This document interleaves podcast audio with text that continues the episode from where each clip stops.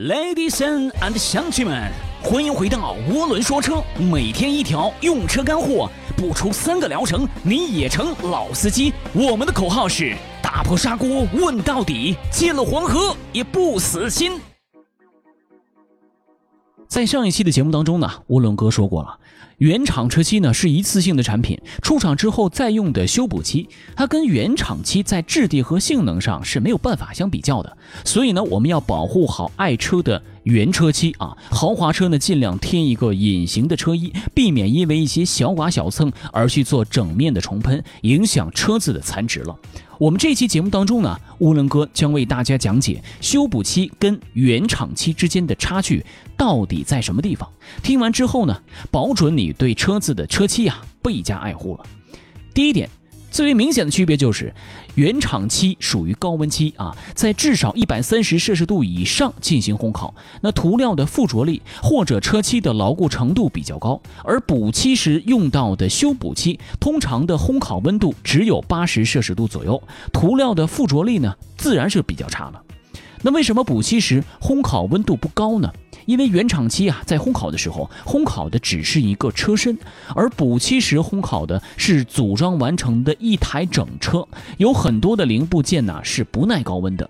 啊，第二点，如果原车漆的底漆被蹭掉，那么在补漆的时候呢，这层原厂的底漆啊是没有办法修补的，因为这层底漆是在车厂的喷涂车间将整个车身进入到了涂料池当中啊，通过阴极电泳的方式附着在上面的，出厂啊就没有办法重现这种工艺了。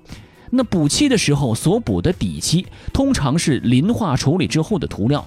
和原厂底漆不可相提并论。那附着的工艺呢，是有着天壤之别的。在这层底漆之上，还会有原子灰涂层，也就是俗称的腻子，用来找平钢板上的凹痕啊。在腻子之上呢，就是中涂层，为色漆的附着呢提供良好的环境了。如果说车身的一个面要重新喷漆了啊，那么原厂的车漆呢，要先把它打磨掉。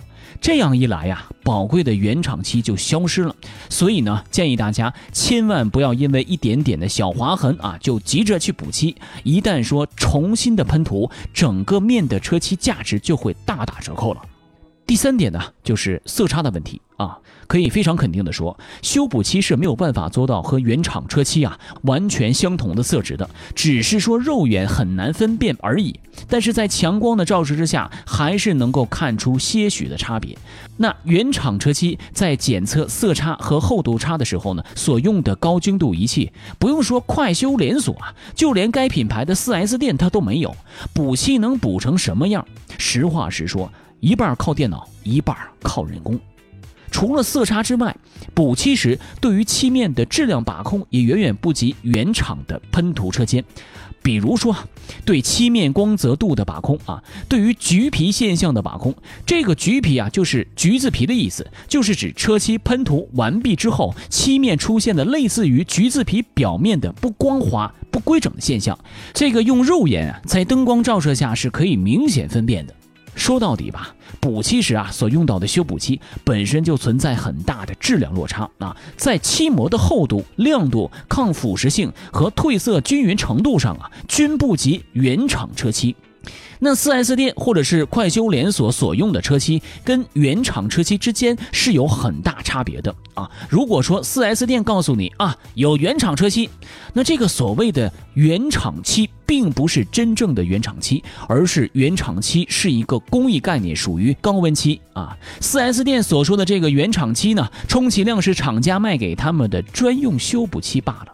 因为新车在出厂之前要进行质检，如果漆面存在问题，要送到专门的 PDI 车间进行处理。如果需要重新喷漆的话，那么这个时候用的漆就是专业的修补漆啊，也就是 4S 店所说的原厂漆了。这种漆呀，质量很高，但是价格很贵，而且修补漆因为附着工艺与车子在生产制造的时候差距太大，所以即便是质量高，也依然会降低车子的残值。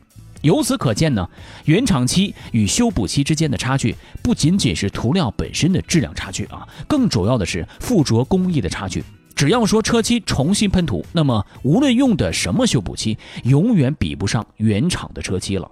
所以车漆呢所造成的影响，在二手车的市场上尤为突出和明显了。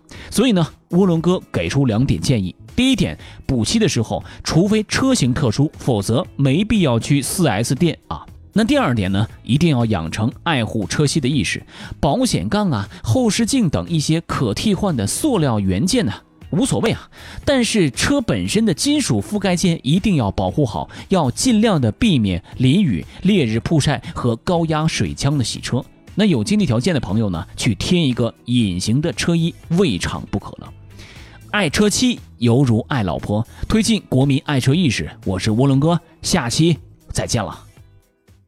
车主大大们注意啦！即日起，凡是在三个月内刚提车的新车主，关注“涡轮说车”公众号即可免费领取定制碳包一组哦，还包邮。关注一下又不会怀孕，哼。